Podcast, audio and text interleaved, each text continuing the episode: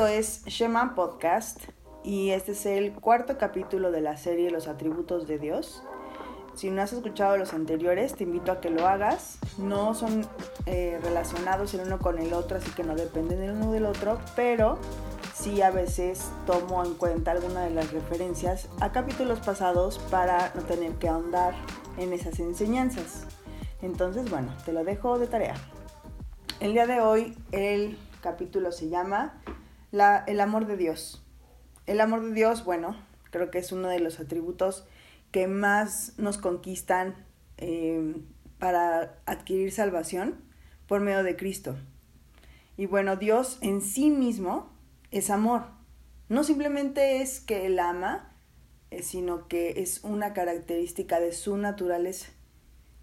Hay un versículo en Primera de Juan 4.8 que dice, el que no ama no conoce a Dios, porque Dios es amor. Y ahí confirmamos su naturaleza de amor.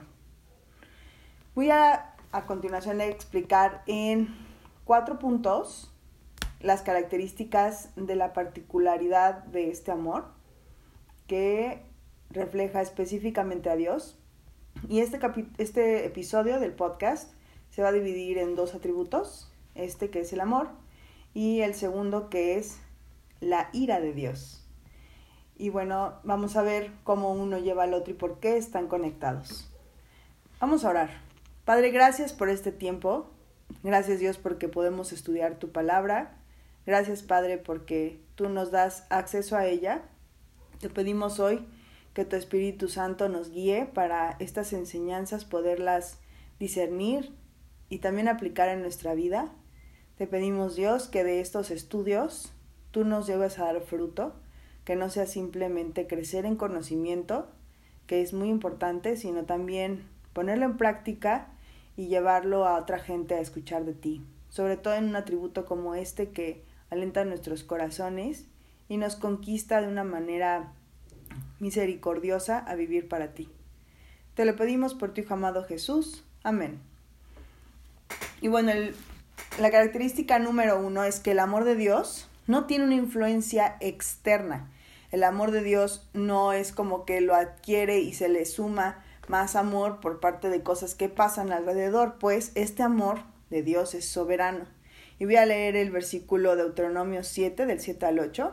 Dice, El Señor no puso su amor en ustedes, ni los escogió por ser ustedes más numerosos que otro pueblo, pues eran el más pequeño de todos los pueblos. Mas porque el Señor los amó y guardó el juramento que hizo a sus padres, el Señor los sacó con mano fuerte y lo redimió de casa de servidumbre, de la mano de Faraón, rey de Egipto. Entonces, aquí vemos al principio, el Señor no puso su amor en ustedes por algo que ustedes hayan hecho, por alguna característica peculiar que tuviéramos, sino que los escogió en su soberanía, eh, escogió amar a este pueblo, en especial el versículo va dirigido al pueblo de los judíos, a los israelitas, y bueno, esto lo vimos en el capítulo anterior, su soberanía, e incluso leímos este versículo, no hubo algo en el pueblo que produjera este amor o que influenciara la decisión de Dios de amarlo. En su soberanía, Él escogió amar este pueblo. Y en primera de Juan 4:19 también vemos que Él explica que su amor por nosotros no es una respuesta al amor que le teníamos, pues Él fue el que amó primero. Vamos a leerlo, es primera de Juan 4, 19.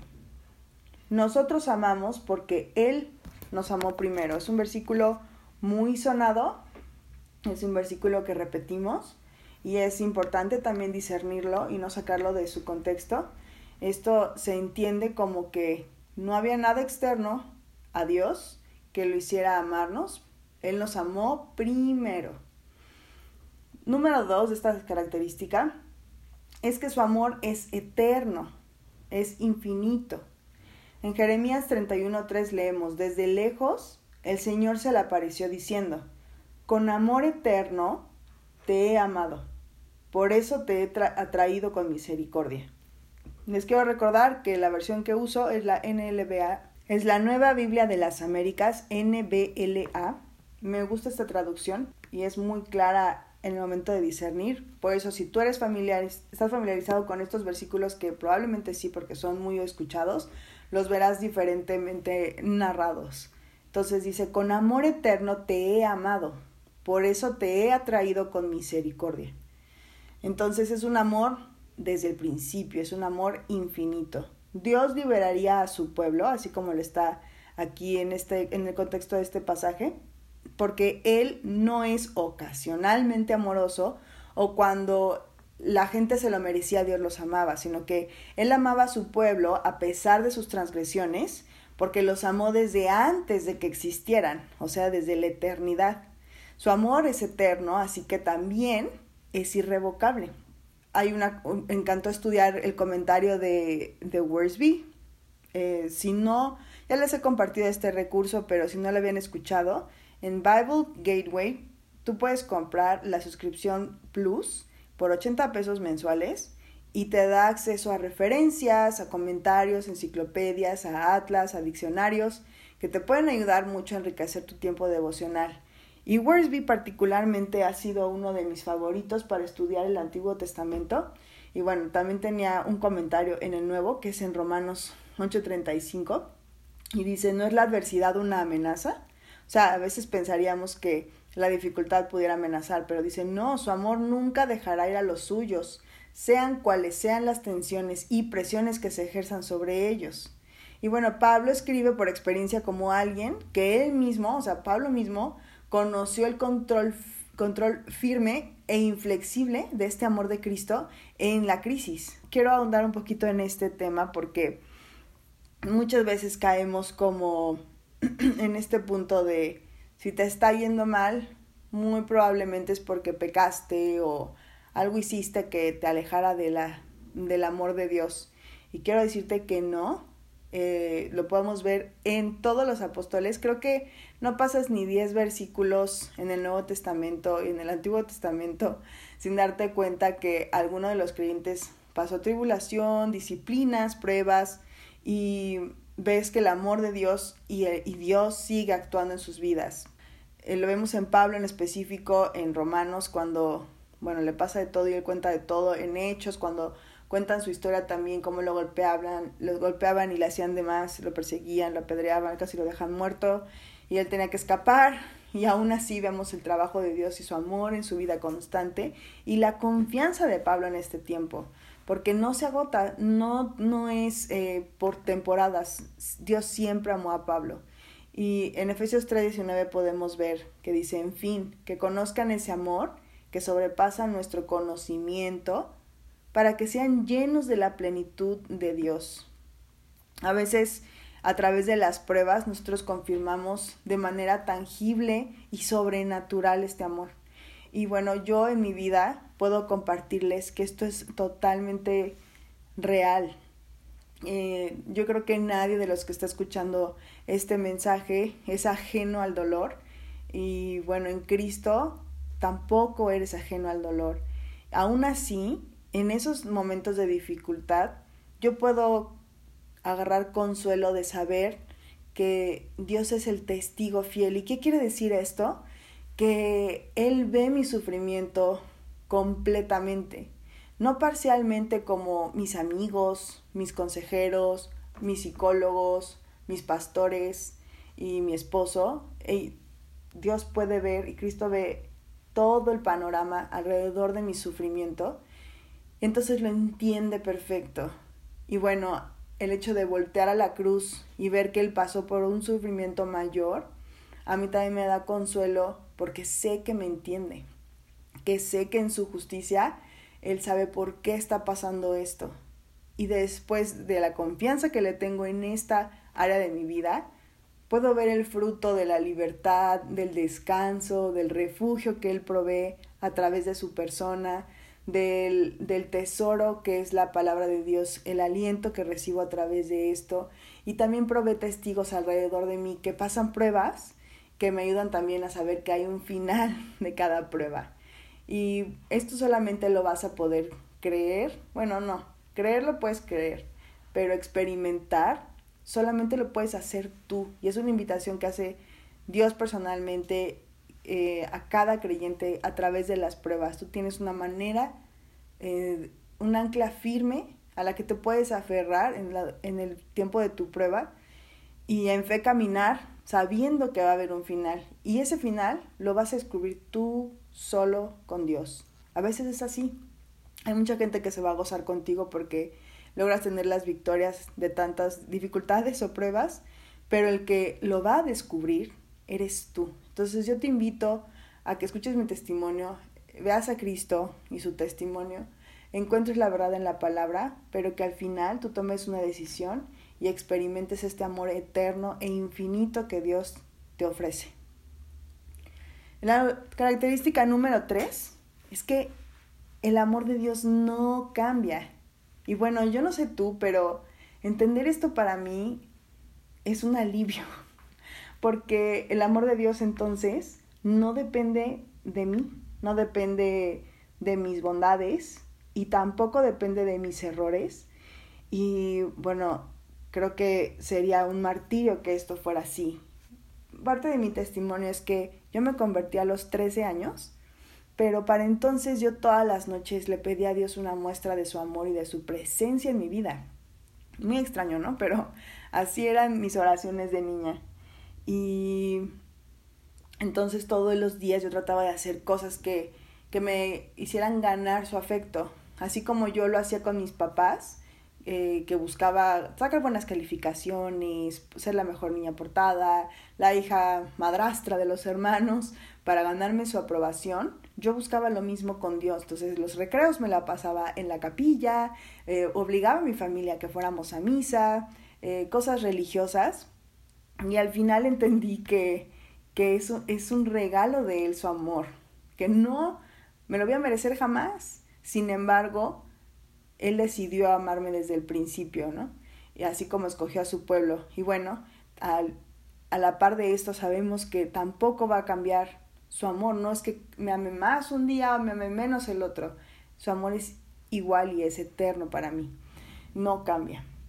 En Santiago 1.17 podemos leer que dice, Toda buena dádiva y todo don perfecto descienden de lo alto, donde está el Padre que creó las lumbreras celestes y que no cambia como los astros, ni se mueve como las sombras.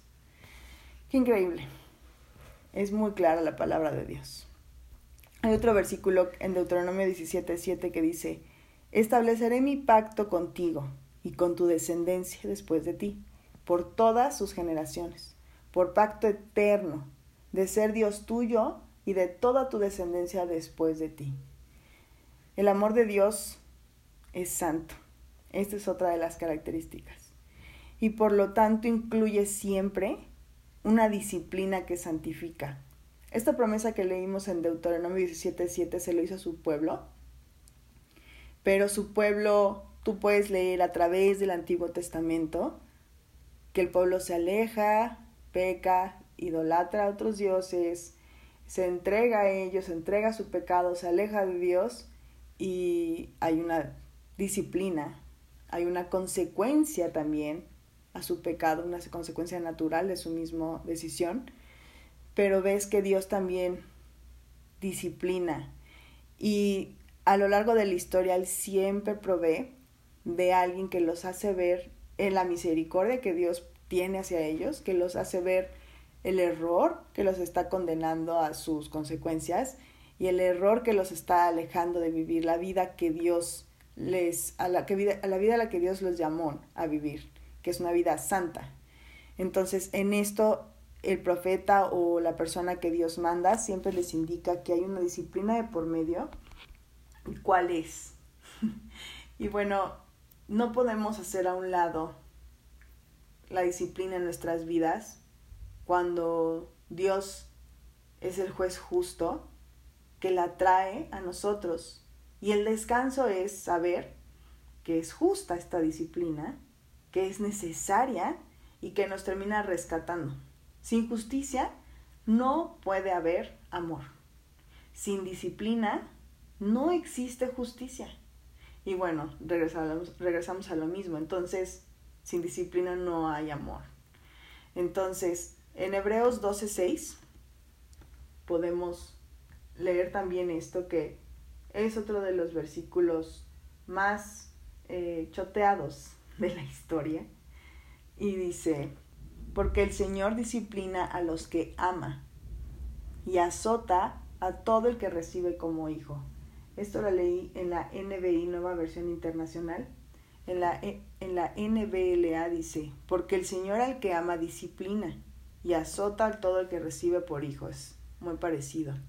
Y si te sigues en el pasaje habla de la comparación que hay de los papás con los hijos.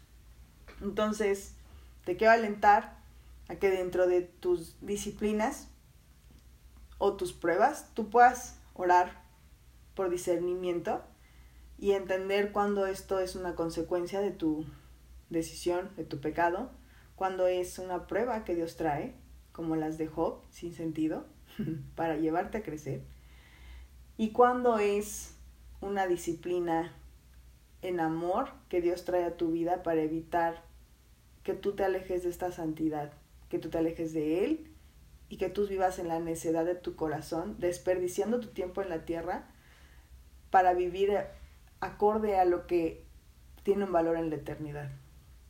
En su santidad no cabe la oscuridad del pecado. Es por eso que Dios es luz. Nuestro pecado entonces nos separa de Él y de su santidad. Por eso Cristo tuvo que recibir la disciplina justa, o sea, la que nos merecíamos, en nuestro lugar. No es que la salvación sea gratis. Esto costó, costó Cristo. Y esto fue con el propósito de santificarnos en Él y de restablecer nuestra relación con Dios. Su amor fue suficiente para santificarnos.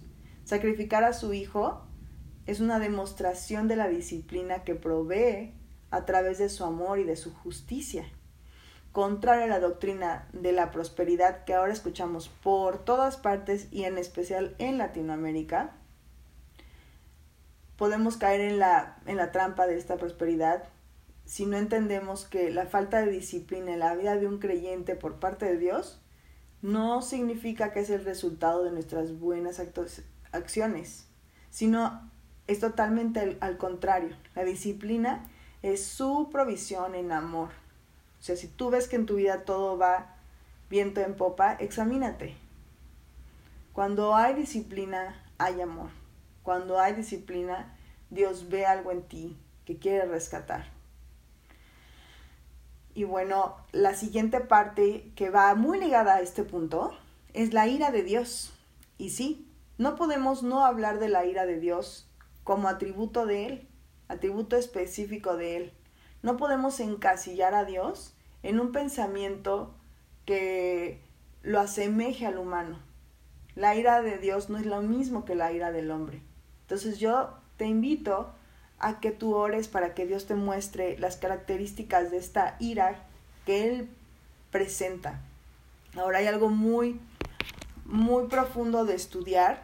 Lo vimos parte en uno de los capítulos de la serie Paz, que es la ira santa, que es esta ira que te mueve a hacer el llamado de Dios cuando vives en un, en un lugar contrario a Él y tienes que alzar la voz. Hay veces que te toca alzar la voz. Pero es muy diferente, y perdóname, no es una ira santa, es, una, es un enojo santo. Es muy diferente a una ira de Dios. Muchos creerían que la ira de Dios no es compatible con su amor ni con su carácter de bondad, pero sería un error no platicar que esto es un atributo de Él, un, un atributo de Él. Entonces en esta serie es muy importante que lo estudiemos. Deuteronomio 32, del 39 al 41 dice, Ved ahora que yo, yo soy, y no hay dioses conmigo. Yo hago morir y yo hago vivir. Yo hiero y yo sano. Y no hay quien pueda librar de mi mano. Porque yo alzaré los cielos mi mano y diré, vivo yo para siempre. Si afilare mi reluciente espada y echaré mano del juicio, yo tomaré venganza de mis enemigos y daré la retribución a los que me aborrecen. Aquí vemos que él mismo se hace un contraste entre lo que en su, soberanía él hace. Él hace morir y él hace vivir. Él lastima y él sana. Eh, Él hace justicia, echaré mano de mi justicia, ¿no? Con la espada y será en venganza de sus enemigos y de los que lo aborrecen. Y bueno, tú puedes encontrar a lo largo de la palabra de Dios muchas referencias de este enojo, de esta ira y de esta furia que Dios manifiesta en contra del pecado que Él odia.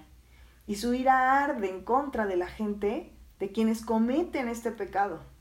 Y la verdad es algo también en lo que tú y yo podemos descansar.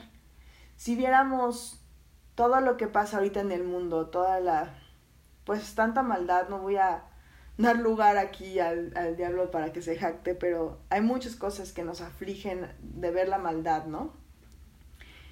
Y si, y si bien aquí la corrupción a veces no va a permitir que esta gente pague, nosotros sabemos que Dios, el testigo fiel, ve todo el escenario, es justo, odia el pecado, odia a los que hacen este pecado y ama a, los que son vulnerables y están pagando por todo esto en la tierra y hará que esta gente sí tenga una recompensa en la eternidad para mal, una consecuencia a su pecado. Sabemos que podemos descansar en que aunque la justicia no se haga en la tierra, Él la hará en la eternidad, en el día del juicio final. Hay un quote que me encantó de Jonathan Edwards que dice, quita todo amor y odio, toda esperanza y miedo, toda todo celo y deseo afectuoso, y el mundo estaría en gran medida inmóvil y muerto. No podría haber tal cosa como actividad entre la humanidad, ni ninguna búsqueda sería una, un absoluto, una respuesta total. Debido a que Dios es justo, siempre tratará las cosas de manera justa. Me encantaría poder hacer una serie acerca de por qué hay sufrimiento en el mundo y fue una en parte tocado durante esta serie. Es muy amplio eh, lo que nosotros podemos entender y, y cómo podemos en apologética defender que, que Dios en su soberanía permite esto, ¿no? Eh, pero hoy te quiero invitar a una verdad muy simple. El humano tiene la voluntad de escoger y en consecuencia a sus pecados, vemos como muchos lo reciben en sufrimiento y ellos mismos también.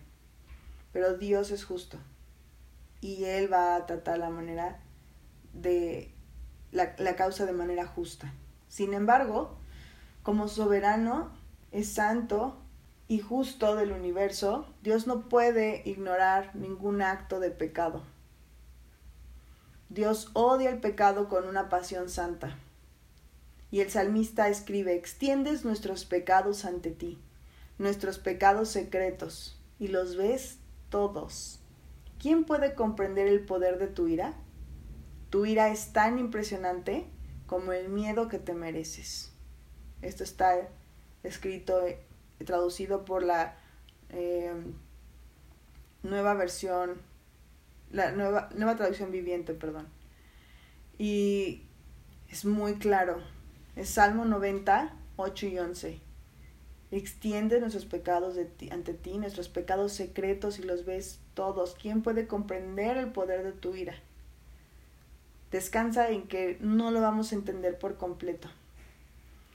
Pero aquí es donde entra la esperanza que todo creyente aceptó. El Mesías, justo, estableció justicia y reconcilió esta relación con Dios, para que este miedo que, que te mereces del cual habla el salmista se convierta en una reverencia a Él, una reverencia a saber que Él está en control, que un día va a haber un juicio final y que en su amor Él mismo se sacrificó para rescatarnos de esta ira, reconciliarnos con Él y ofrecernos una vida eterna. Si nosotros no vivimos con este estándar, eh, sabiendo todo lo que realmente costó nuestro pecado, nuestra vida siempre va a ser una vida cristiana light, de extremos, eh, para legalismo o para libertinaje. Y, y no vamos a descansar en este amor precioso que nos conquistó y que simplemente produce un fruto de servicio y de entrega y de santificación a Él. Es por eso que no, no es un trabajo que nos cueste o, un, o una flagelación o, o una decisión que me pesa todos los días, sino es una respuesta a lo que ya entendimos y aceptamos. Jeremías 33, 16 dice, el Mesías justo establecerá un pueblo justo. Esta es su iglesia. Jeremías hablaba de Cristo.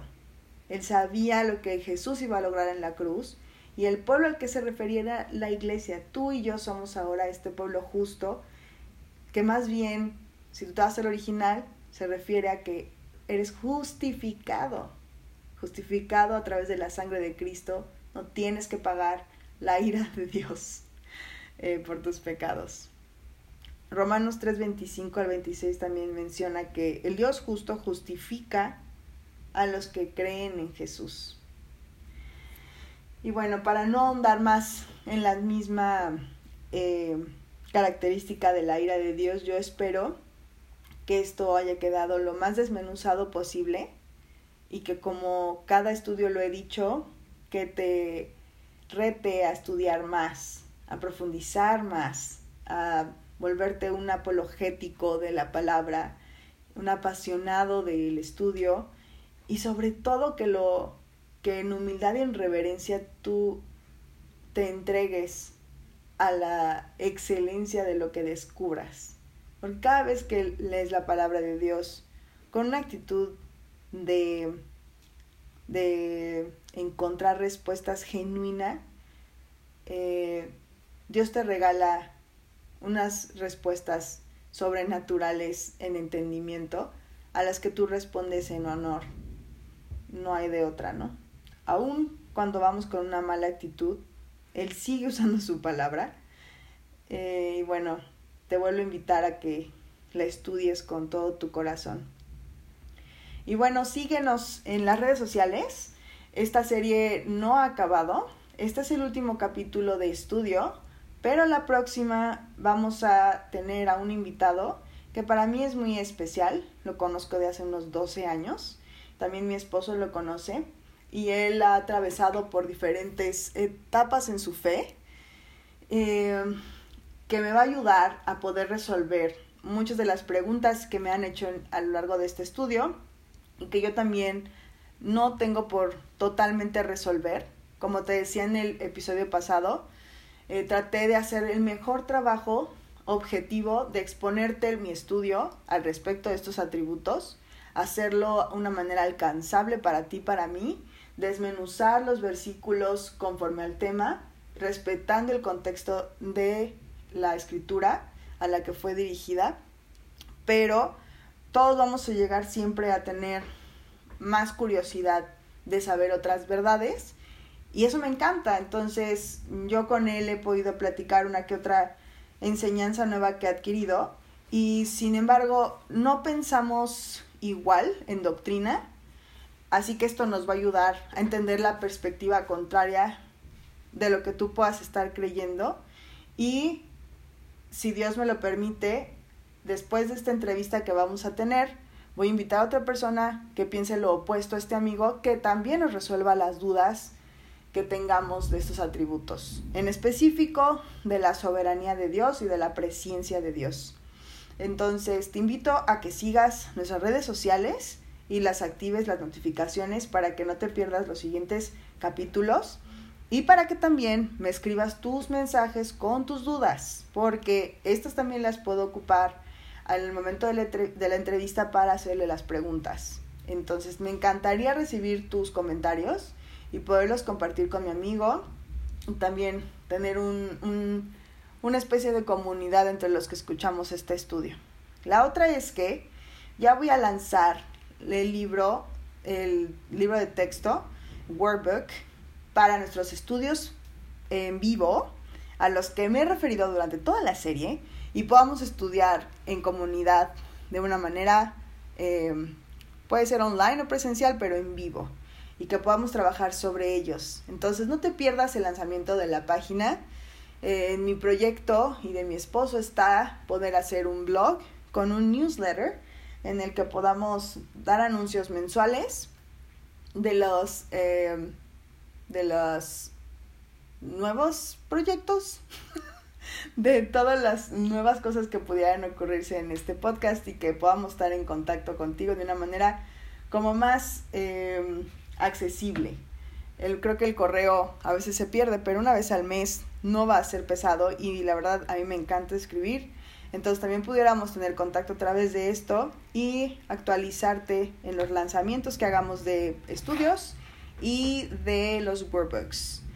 Gracias por escuchar esta serie, gracias por ser parte de este proyecto. No dejes de orar por él, que Dios lo lleve a donde lo quiera llevar y que siempre el, el proyecto esté enfocado en servir a la iglesia, adorar a Cristo y conocer más de su palabra y de él.